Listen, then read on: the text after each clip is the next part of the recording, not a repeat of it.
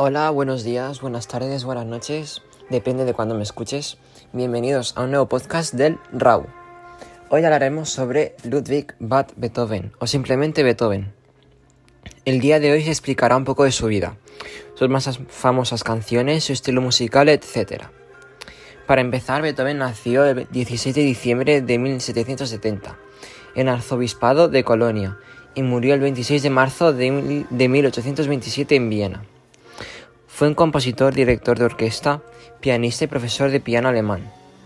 Su legado musical abarca cronológicamente desde el clasicismo hasta los inicios del romanticismo. Es considerado uno de los compositores más importantes de la historia de la música, y su legado ha influido de forma decisiva en la evolución posterior de este arte. Siendo el último gran representante del clasicismo vienes, Beethoven consiguió hacer trascender la música del romanticismo, influyendo en diversidad de obras musicales del siglo XIX. Su arte se expresó en numerosos géneros, y aunque las sinfonías fueron la fuente principal de su popularidad internacional, su impacto resultó ser principalmente significativo en sus obras para piano y música de cámara.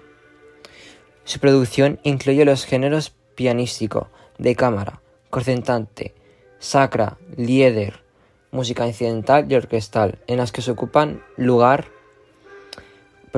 preponderante nueve sinfonías. Una de las curiosidades más interesantes de Beethoven es que él odiaba tocar el piano, por la razón que fue obligado por su padre a tocar día y noche para ser el próximo Mozart, y que siempre se ha dicho que las últimas palabras del genio de la música fueron aplaudan amigos, la comedia está terminando. Y una de las obras más notables son Para Elisa, Sinfonía número 9, Sonata para piano,